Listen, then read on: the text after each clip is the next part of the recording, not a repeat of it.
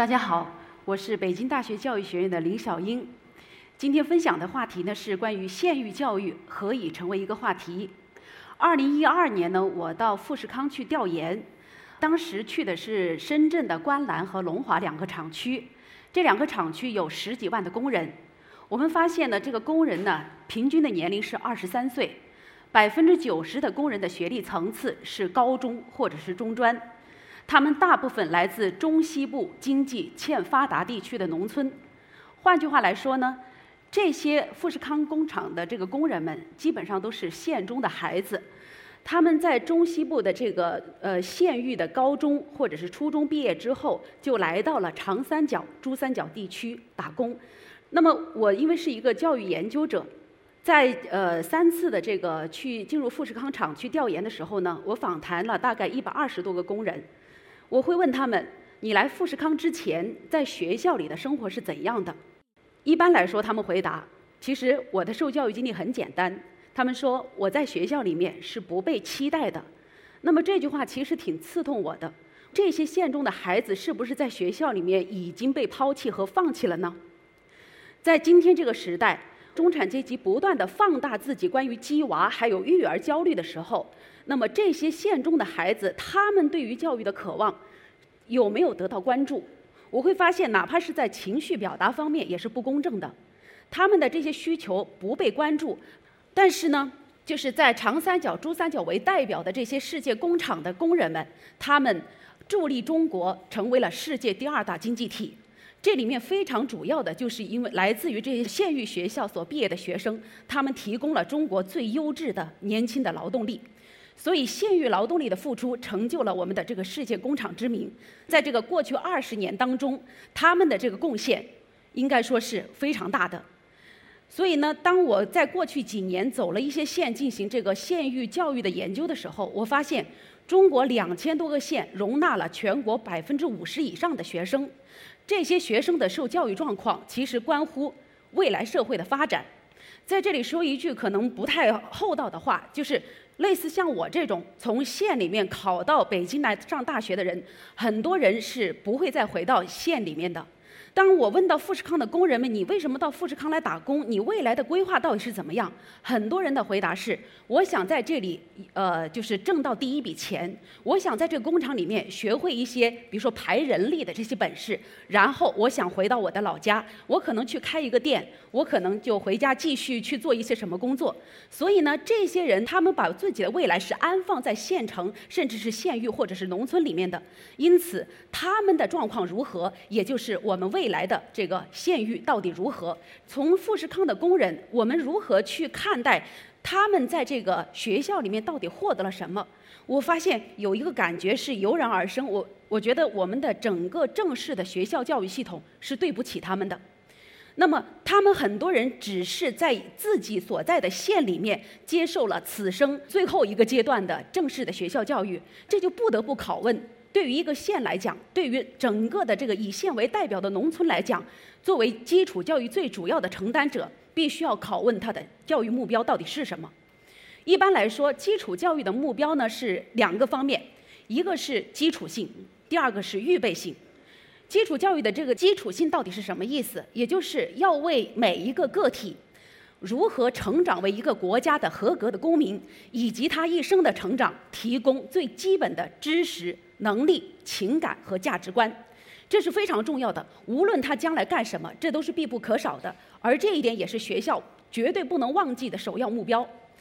第二个目标呢，就是他的预备性。预备呢，包括升学预备和就业预备。好，我们这时候在扪心自问一下。对于今天我们以这个升学预备为主要的这个学校教育系统里面，到底忘记了多少东西，又忽略了多少人的合理合法的正当的教育需求呢？所以这个问题提出以后呢，我就开始思考，我们的这个县域教育为什么到今天成为一个众人所关注的目标？特别是今年三月份的两会以后，两会代表提出我们要振兴县域教育。可是县域教育从来都是如此的要被成为正心的对象吗？它怎么就成为了这样一个要严肃对待，或者是成为一个浑身都是问题的一个领域？这个呢，我就想从一个历史的角度来给大家梳理一下。首先呢，就是一九八零到一九九零年代，也就是我们改革开放的前二十年。这个时候呢，国家对于整个教育的发展呢是有一个基本的认定，叫做我们是穷国办大教育，就是国家很穷，但是需要干两件事情，就是基本普及九年义务教育，基本扫除青壮年文盲。那么这个工作在什么时候完成了呢？在九十年代末就已经完成了。但是我们的完成的这个过程呢，用很多这个地方的这个呃学校里面的校长总结的话来讲是。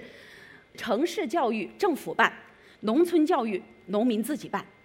那农民怎么来办教育呢？实际上，从我小时候所经历的或者所见的这个经历来看啊，我发现是在我们的很多村小呢，恰好是在这个阶段兴起来的。就是农民呢是家里有钱就出钱，有力就出力，你有多少钱就捐多少钱，村小呢就这样盖起来了。再加上当时呢，八十年代基本上农村都要提交这个教育费附加，这个钱交到村里头呢，由村里自己支配，来为村小呢聘请这个呃民办教师。所以那个时候我们有大量的民办教师和代课教师，广泛的散布在中国的县域的农村里面，支撑着中国的基础教育。尽管可能质量不怎么样，呃，但是它至少有学可上。所以，当农民这么来办办村小的时候，我们的这个村小支撑了基础教育，就是支撑了普及九年义务教育的这个完成，然后也带来了一个非常重要的结果是什么呢？就是乡民们、村民们广泛的参与学校教育，也就是他这种参与的过程，让这个村小跟农村的生活是水乳交融、相互连带，也带来一个很好的这个呃效果，就是。你村小啊不敢胡乱的去办，实际上我们国家在一九八五年开始就喊着要清退代课教师，但二十年以后其实还没清退完毕，我们就知道这背后啊它生生不息的力量到底在哪里。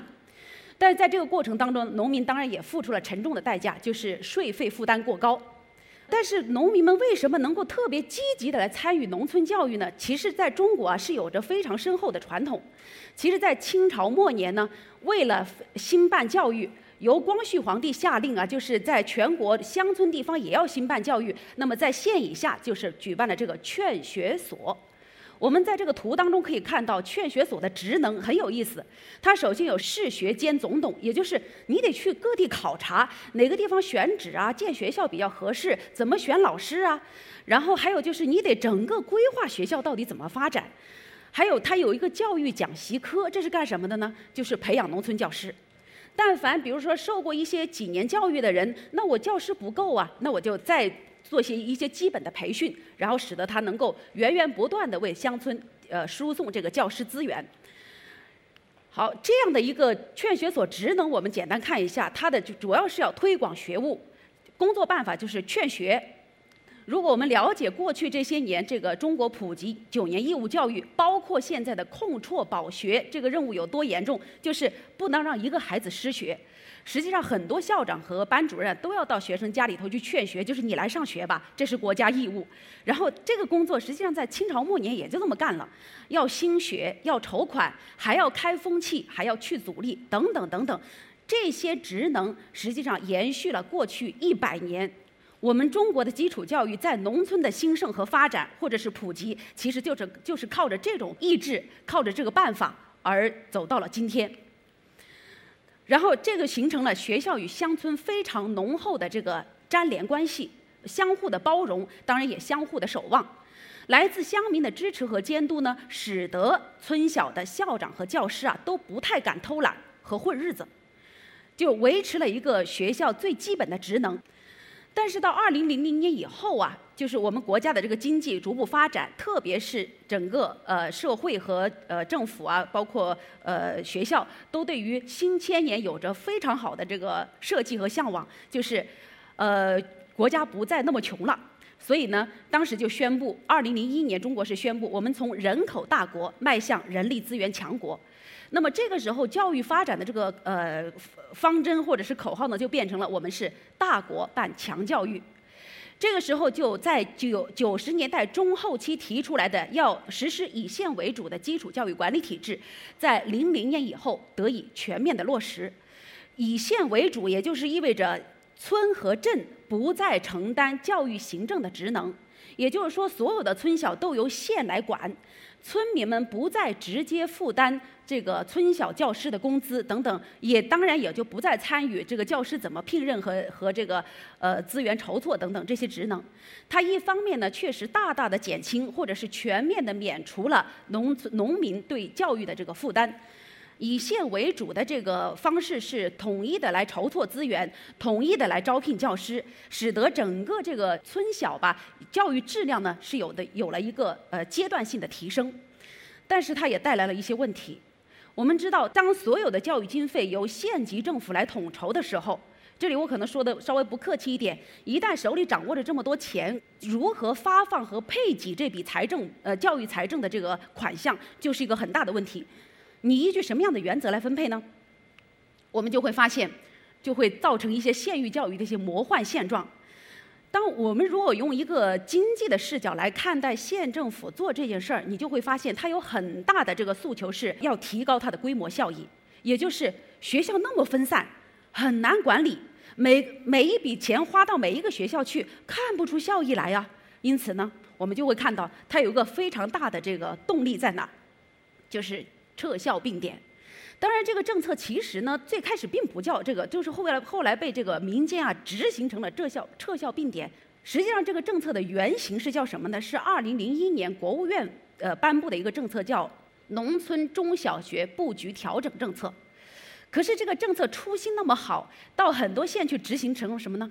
我把一些村小啊教学点撤掉，把这个学学生全面集中到镇，变成叫中心小学。然后呢，撤校并点的这个呃方式就轰轰烈烈的开展起来，直到二零一二年，呃，国家审计总署开始去审计过去这十年呐，我们到底撤了多少村小？其实撤掉的是非常非常多的。有人以每分钟计算，到底这个村小消亡的速度是如何？好，撤校并点所带来的几个方面的结果：第一，镇里面和县里面的中心学校是超大班级、超大规模。一个小学动不动呃那个几百人上千人，像贵州这些地区，小学一年级的这个学生，一个班可以达到九十到一百一十人。大家可以想想，在这样拥挤的空间里面，六到七岁的孩子怎么上课？我教师又怎么上？另外呢，就是这个村里的学生上学路途遥远，就是实际上当我们城市里面喊着就近入学的时候。而农村里面实施撤校并点的时候，你让孩子们怎么就近入学？所以呢，当孩子们要走很多的路去上学，就是要坐校车的时候呢，校车由谁来提供？这个事情如果大家回顾一下，就知道二零一一年的十一月份到十二月份，连续发生了三起非常严重的校车事故。二零一一年是甘肃正宁县。然后过了一个星期是江苏丰县，再过两个星期是浙江杭州，都是由家长们自己去配置这个校车送孩子上学，路途上发生了这些事件，从而开启了2012年整个国家开始面向这个呃基础教育的学校呃要求配配备这个校车这样的一个事件。第三个就是，其实路途遥远呢，我觉得呃在过去的改革当中也不是说不知道这个状况，那么它的解决方式就是。实施这个寄宿制，那么小学低幼阶段的孩子那么小就要去寄宿，你觉得这是人道的吗？这别说是不符合教育和教育心理学的要求，一个孩子赤条条来到这个世界上才几年呢，他就得投入到一个由陌生人组成的环境当中去受教育，这这会给他的一生带来什么样的影响？我觉得至少他的这个家庭的氛围和情感是没有得到充分的发育的。那么第二个现状呢，可以简单的总结为呢，就是当所当政府的这个最对优质教育的期望落在镇和县里面的时候，你说村里的人他觉得自己我反正也不被期待，所以呢，用今天流行的话来讲就是躺平了。就像一位校长说，当好的学生走了以后，面对这么多学生，中考结束之后的这个前排名前几十的全部都走了，你说我们再怎么教都没有办法体现我的工作价值。所以呢，老师呢也不好好教了，学生也不好好学。比如说，我曾经到我家乡去的一个一个一个小学去看，我就发现，哎呦，大冬天的，这个老师就在穿这个毛茸茸的睡衣，就在那儿开呃打瞌睡，就烤火，它就是一种维持的这个现状。这是我去调研的时候看到的一个学校，大家可以看从这个它的课桌椅的配备、黑板以及在这个地方就是电视机很新哦，都跟城里的差别很小。但是呢，这个学校一个人都没有了，一个人都没有。哎，我就觉得很奇怪哦，那他们家长是不愿意送过来吗？因为家长走了嘛。家长带着孩子们可能出去打工了，政府也觉得我把所有的一切都给你配备好了，是你自己不愿意来。但是我就发现这个何何为不愿意？到底哪个是因，哪个是果？这里斗胆用一个词来概括，叫人心塌陷，可不可以？因为今天很多人讲什么县中塌陷哈，我也不太愿意用那个词。但是当我们还到别的地方去看，那学校真是建得好啊，坐落在村里头，坐落在镇里头，可是真的没有几个学生，我就觉得好可惜。但是村里是这个状态，对吧？另外一个要说魔幻的另外一端呢，就是县里的内卷，这也是借用今天一个时髦的词儿来说。其实除了这个内卷，我还要用一个词来概括它，叫内耗。因为基本上好的学生，或者是整个通过撤校并点，全面的把散落在这个村里面、镇里面的学生，普遍的集中到城里面来、县城里面来上学的时候，我们知道人口规模足够大。那个江湖就足够复杂，班级也足够大的时候，竞争也就大得不得了。其实当大家谁也看不见谁，我在这个中学，你在那个中学，相互呢还能相安无事一点点，对吧？我就在自己的这个范围内过活就好了嘛。现在把我们所有人都放到一起，很严重的竞争就开始了，所以就构成了这个县里面的这个班级之内和班级之间非常严苛的这种竞争。这是呃县里内卷的一个方面，另外一个方面就是。我们发现，过去十几年，很多的县呢，就是引进了外部名校的资源，结合本地的这个土地财政，就是跟房地产呐什么都结合起来，就能够迅速的在一两年之内崛起一所当地的名校。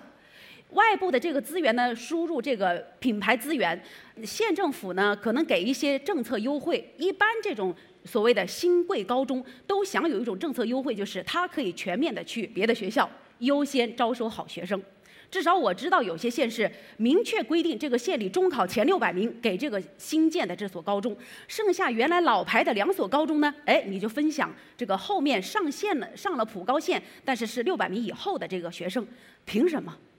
这就构成了一个县里面本来可以说基于这个县的民情和风尚，或者是当地的这个社会情况，来好好的相安无事的办学。人为的制造了这种非常内耗的这个竞争，有有些老牌高中就面对这种情况，他努力的要留住生源都非常难。我们知道要卷走生源的这个手法并不是也不隐秘，有资本的介入，提供呃就是免学费或者是提供这个奖学金，你就能把好学生弄过来，再找几个知名的老师，一下子这个学校就看着蓬蓬勃勃的生长起来。可是一个学校好，并不表明整个县域教育好。县域教育的生态可能就破坏掉了，所以呢，它造成了县域内可能是非常无端的这种没有用的这种内耗，但表面上看起来是一种很重要的这个繁荣啊，我们的这个教育的竞争的这个活力被激发了。那么这个时候，整个县里的学校，它还能够眼光向下看村里镇里发生了什么事儿吗？不可能的，因为考上这个高中的学生都被我收拢到了一起。这个时候，他们只能以县域为单位，眼光向外向上，就是我要看城里的学校是怎么搞的，我要看北京、上海等一线城市的教育改革是怎么做的，我要派整个我们学校的这个骨干教师去这些地方去学习先进的教育经验，去学习先进的教育理念。所以呢，他们就成为了不知不觉成为了城市精英教育的追随者。但是精英教育其实是不适合县域的，就基于我刚才所说的这个情况，教育的理念，它一旦进入到县域，它就全面的忽略了我刚才所说的在富士康工厂所看到的工人，他们在学校里面显然不被期待，因为他们不是精英教育的对象，所以呢，县域学校就逐渐在这种追随当中。变成了被改造、被帮扶或被淘汰的对象。当然，这句话呢也不能绝对这么来理解，因为县域教育刚才我们看到了这种魔幻现状呢，它已经变得非常的复杂，有些显得很新贵，有些显得很传统，有些显得很落后。所以呢，县域教育成为一个话题就浮现了出来。于是呢，有很多人啊以帮扶的名义进入县域，有很多的人关心农村教育，我们希望投入自己的热情和力量去帮助他们。但是在这个过程当中，也许我们要思考的是，这个县域教育能够容纳、希望接受的到底是什么？从九十年代开始，各个大学就喜欢派学生去乡村进行支教。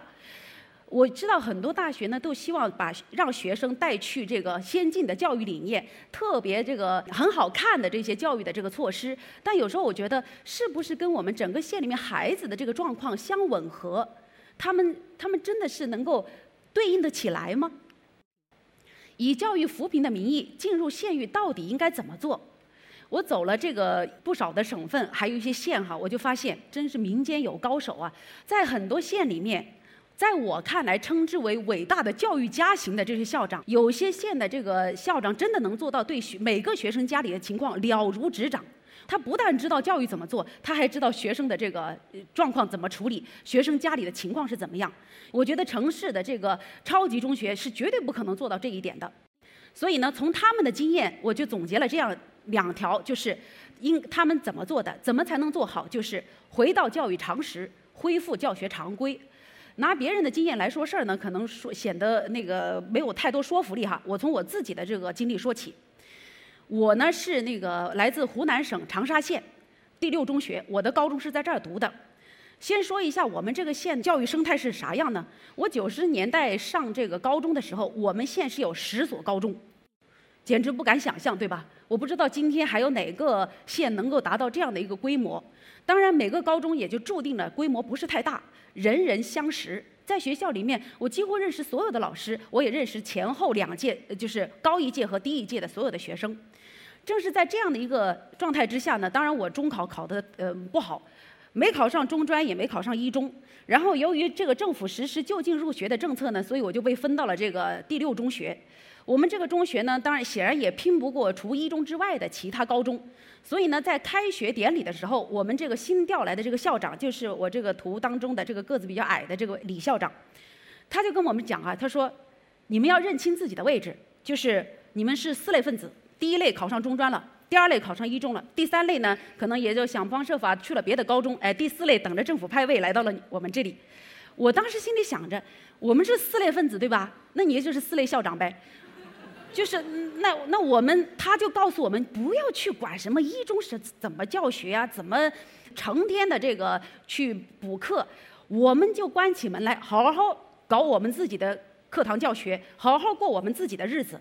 所以我觉得这就是常识之一，就是师生啊相互守望，相互呵护。在这个校长的带领之下，我发现我们学校的老师都不好高骛远，就在这个学校好好教书，让孩子们安安心心的自己学习。我在高一的时候吧，成绩因为就是离一中线就差了那么几分所以肯定是这个学校呢，呃，高一录取分数线啊比较高的那种人。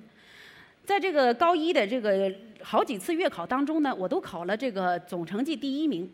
大家知道我的班主任给我的评价是啥吗？就是在那个成成绩单的后边写上什么呢？山中无老虎，猴子称霸王。哎呀，这个多么的言简意赅哈！我觉得我们学校就给我这个常识，就是你固然是很好，其实还是山外有山，人外有人。第二个常识是什么呢？就是在我们这个学校，因为我们不跟别人比，所以呢，我们就在里面奉行一种什么样的这个学校的理念呢？我们校长讲了，以及包括我到现在还记得我的高三的这个语文老师都。说的话历历在目，就是只有玩好才能学好，就是先要学会玩才会才知道怎么学。现在听起来简直是匪夷所思，但是当时听起来特别的正常。我记得到高三的时候，我的语文老师还告诉我们说：大考大玩，小考小玩，不考不玩。这就是我们真的，我到现在都还记得很很清楚，不是像今天这样逼逼着孩子抓住一切的时间，什么只争朝夕。所以在我们学校，我们这个校长是他管这个纪律，他的这个做法就是相信学校的安排，严格遵守学校作息时间，凡是不应该学习的时候，坚决不允许学习。晚上三节晚自习，你要是胆敢在晚自习中间十分钟、二十分钟休息的时间还在教室里看书。会把你轰出去的。他们深深的知道，只有在玩的时候好好玩了，就像我们的这个老师说，就校长说的，玩的黑汗水流，回到教室你自然想学习。第二点是回到教学常规。我想说两个教学常规，而这两个常规在今天已经全面被打破。第一个常规是，我是九五年上的大学，到了大学之后，我们全班三十九个人，我才发现我一个人，只有我一个人不是来自于省重点高中。我发现几乎我的大学同学里面，在高中的时候都是高一就开始被引导性的分班，就是分文理科。甚至有些特别知名的学校，就是在初三毕业的时候，进入高中刚入学的时候，学校就不断的告诉你，你要想好了，要决定读文科还是读理科。我心想，天哪，我就感觉到后怕，就是我们学校从来没这么要求过。实话告诉大家，我们在高二毕业的时候，我们学校才通知你要选科了，你要选择读文科还是读理科。在此之前。学校没有一个老师去故意的引导过，哎，你如果将来读文科，你现在把物理化学学那么好，是一种浪费。我最后选择读的是文科，可是我在高一高二的时候几乎参加了所有的理科类的奥赛，当然成绩都不怎么样。但是我们学校就觉得你就参加就好了，你冲那个名次去干嘛？你重要的是你就一门心思把学校规定的你该学的东西学好就行了嘛。可是，在今天。我们二零一四年开始，国家搞这个呃新高考改革，就是要求选科和走班，对不对？就要求你现在到初中也开始了。你说一个十六到十八岁的孩子，他知道哪个科目更重要？他知道自己哪个科目是会学得好的？人生还那么漫长，学科到底怎么回事？他还没搞清楚，你怎么让他选科？所以在我们这个学校啊，从来不讲这些事儿。你就学校布置什么科目你就学好了，所以最后，我们我到高三才开始呃选择文科，我也没觉得自己损失很大。其实科目与科目之间相互贯通的可能性就在那儿了。你说不学物理你选化学，你能把化学学明白吗？这是不可能的。所以我们学校就是学校就是按照这个常态常态教学常态，该开的课就开足。最后呢，我们这一届空前绝后的考得好。我也没有什么坚实的数据，但是呢，我们那一届是被我们这个学校永远记住的那一届，就是我们没有被压榨过，我们没有被严重的压抑过，被迫着去学某种东西，我们把文理同时都学的差不多，然后最后我们高考还考那么好。第二个教学常规是什么呢？一般的文化课我不讲，那每个学校都会很重视，对吧？我们这个学校很重视什么课呢？体育课，就是我的高二的班主任是体育老师哦。真的，因为在我们这个体育老师眼里呢，他觉得全世界全世界所有的科目当中，体育课最重要。就是在南方对吧，经常下雨，所以体育课呢，那个下雨的时候就，反正我们也没有什么体育馆之类的，那操场上不了课呢，我们就在教室上。我我也是上了大学以后，我才知道，我们学校是有室内广播体操，原来别的地方没有啊。哪怕是到高二的时候，我们的体育课在室内上，我们会下象棋、下军棋，各种这个设备都拿出来了。大家看看我这个学校的这个长相，就这样。我们所有室内体育课的这个小器材我们都有，然后所以就下棋呗。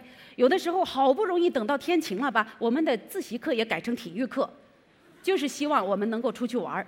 所以在我们这三位这个校领导，就是一个是校长，这个左边这个是我们的教导主任，中间是书记，三个人全是篮球爱好者。我，对，我们在经常呃，就是吃完晚饭以后，在操场上就喜欢看教工篮球比赛啊，学生的篮球比赛啊，就是这样。所以体育课的强调呢，使得体育课绝对是教学常规非常重要的组成部分。我呢不不怕大家笑话，我是从小体育及格非常困难的人。然后在我们这个学校呢，当然我我文化课成绩比较好哈。你知道我们的老师对我的评价是什么？你林小英光成绩好有什么用？你体育不好，你未来是是那个发展肯定不好的。尽管那个时候体育压根儿提都没提过，什么体育要参呃要纳入什么中考啊，要纳入高考都没提过。但是我们我这一些朴实的老师就会告诉你，就是体育很重要，光成绩好没有用。所以我觉得这就是。回到教育常识，回到教学常规，然后最后成就的是那个一个很好的，在今天看来好像逼着大家死死的学习才能达到的一个效果，就是高考也考得很好。那大家可能会认为我说的就是过去，像年龄越来越大哈，最可能最怕别人说的是我们老年人都喜欢去回顾过去。啊，你们过去可以这么做，今天教育焦虑遍地都是，你能拿过去的经验放到今天吗？显然是不合时宜的。但是我在六月份的时候在杭州访谈了这位著名的校长陈立群，他呢是原来是杭州学军中学的校长，在二零一六年去贵州省台江县，就是黔东南苗族自治州的一个台江县去支教，当了三年校长。我跟他谈了很久啊，也看了他这本书，我发现哈，他肯定知道什么特别漂亮的这个教育理念，但是他在接受我访谈的过程当中一点都没讲。就是他到台江县是用什么方式拯救这个县中呢？其实就是我刚才所说的这个教育常识和教学常规。他干了啥事儿？很简单，第一件事儿就是让孩子们在学校好好吃饭，就改造食堂。很简单吧？这是常识吧？你得让学生有饭可吃嘛，食堂还是能这个饭菜还是能吞得下去的。还有就是教学常规呢，就是你让老师们得好好上课就是了。他去听过一次课，发现一个老师在讲。作文怎么开头？这个老师讲到第三点快结束的时候，发现哦吼讲错了，我刚才讲的是作文怎么结尾，把这个校长给气的呀，当即决定把这个老师开除。他说教学能混成这样，当然你们这时候肯定会想到，刚才有一些校长说了，就是好学生走了，那我的工作价值怎么体现呢？一方面这是事实，另外一方面也成为很重要的借口。你你此生当个校长，当个老师，你只能教好学生，这不配叫老师。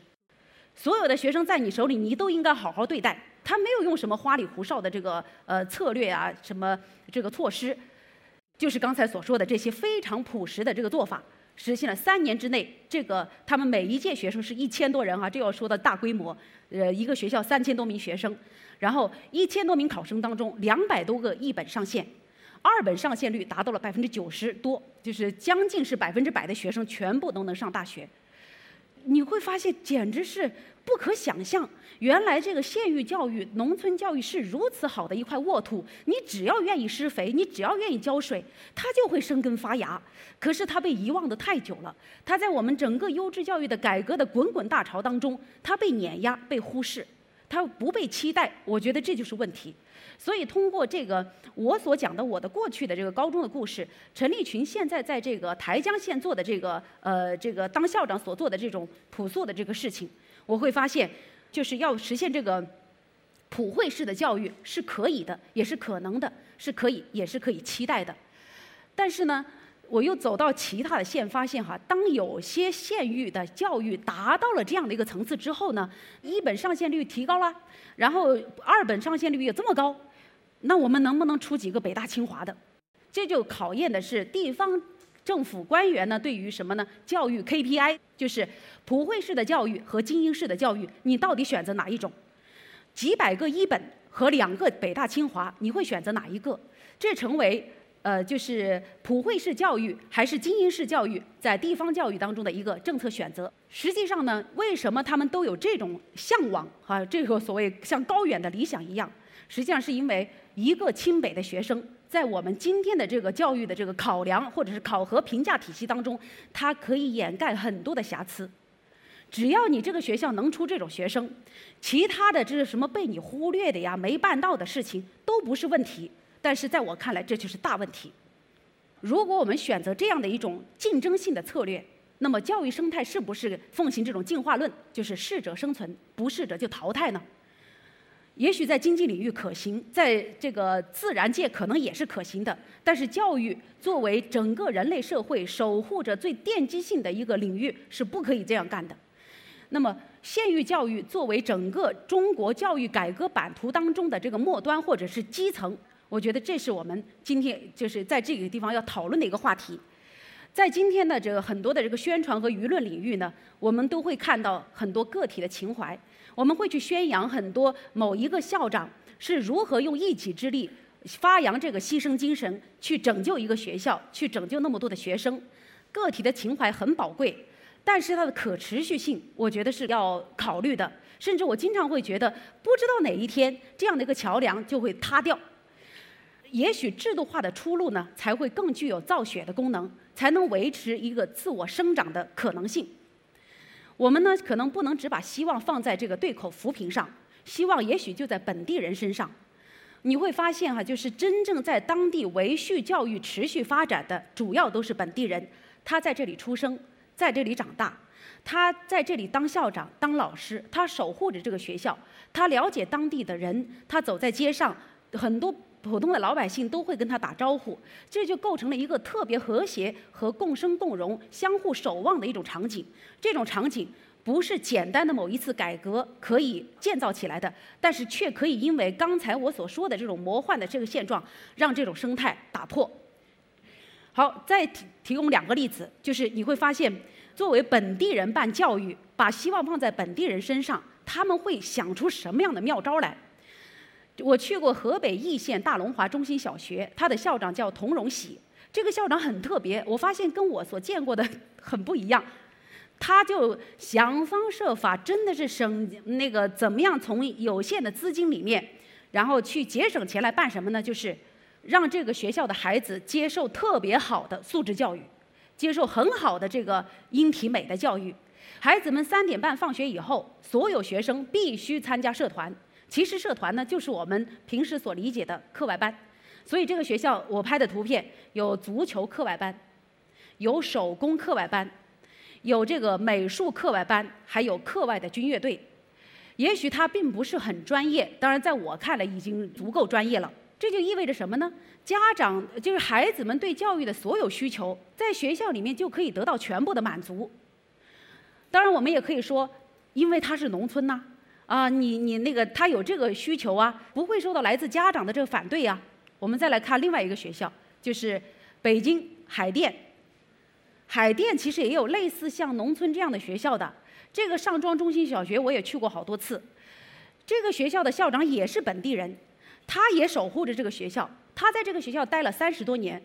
我呢跟他的接触，我发现这个毛向军校长他应该很有本事，跳槽到城里的好学校，对吧？但他不走，他说我就是上庄人，我就在这好好的教我们的孩子，条件确实艰苦，但是他说我不觉得苦，所以他们学校啊。除了这个有一般的体育活动以外呢，他还他说我的学校的孩子尽管也算是农村学生，但是我得让他们见过世面，所以他也办了什么滑雪课外班。哎呦，我当时就想，真够有本事的哈！我我以我这个不带以最坏的恶意来推测人的这个倾倾向，收钱吗？然后这个，因为我们从那个什么教育焦虑、育儿焦虑的角角度一看，只要学校多办一个班，就会想到要不要钱。在这两个学校里面都不是问题，他们都有办法解决，就是因为他们都是本地人，没打算逃走，没打算跳槽，在这儿好好的跟着孩子们一起过日子。所以呢，县域教育中，哈，我觉得应该保持和留住的呢，就应该是这样一些东西。学校呢，要尽可能多的满足教育需求，家长无需补充额外的资源。那么，当家长无需补充资源的时候，那就是。各安其位，各得其所，家长就干好自己的活儿就行了。在孩子一生的最高学段呢，学校应该提供最完整的文理通识教育。也就是说，有些人注定是考不上大学的，这个话大家不要骂我，因为，因为这就是现实。我们经常是罔顾现实，但是有些人注定考不上大学，他难道就不应该在学校好好被对待吗？如果他。一辈子注定了只能高中毕业，那么你高中必须让他文理兼通，让他获得这一生最基本的文理科的知识。可是今天我们在忽悠着这个学生们的高中选科，大学呢却要求大学生什么呃模块啊、分布式啊，就要就要进行通识教育，这是一种本末倒置。在这个文理通识教育当中呢，我觉得选科是过早的把这个选择权交给学生，这是学校的。不负责任。另外呢，就是如果说在县域教育教育当中不断的强调成绩，会恶化同学之间的关系。因为有很多人，如果说只是受了一个高中教育的话，这就意味着他一生中最重要的情感关系是在学校当中养育而形成的。家庭是他来到这个世界上第一个场所，第二个场所就是学校。在这里面，最好给他提供很重要的友情，甚至是爱情。因为他从这毕业之后，就是要忙忙碌碌的去谋生，这种情感资源将会支撑他一生最后呢，我想呃总结的是何为本真的教育？我们强调教育要回到它这个本来的这个状态。实际上，教育可以做的很简单，就是人跟人之间的相互影响，是在人跟人之间的相互的互动当中完成的，并不只是成绩才是我们所看到的真实，才是我们应该得到的数据。情感和关系的这个养育，也是学校教育当中应该赋予的。最后呢，就是我今天讲到的很多都是这个县域教育当中的这个现象。里面有好的，也有坏的，这是我们在推行城镇化进程和这个经济发展过程当中不可忽视的诸多的这个现象。但是呢，这个教育啊，它是它不是经济，它也不能完全用经济的逻辑来思考。这里面一定要奉行以本真，就是回到教育本真的这种教育的评价观。虽然它不是经济，但是经济越落后的地方，教育越应该给人以希望。好，谢谢大家。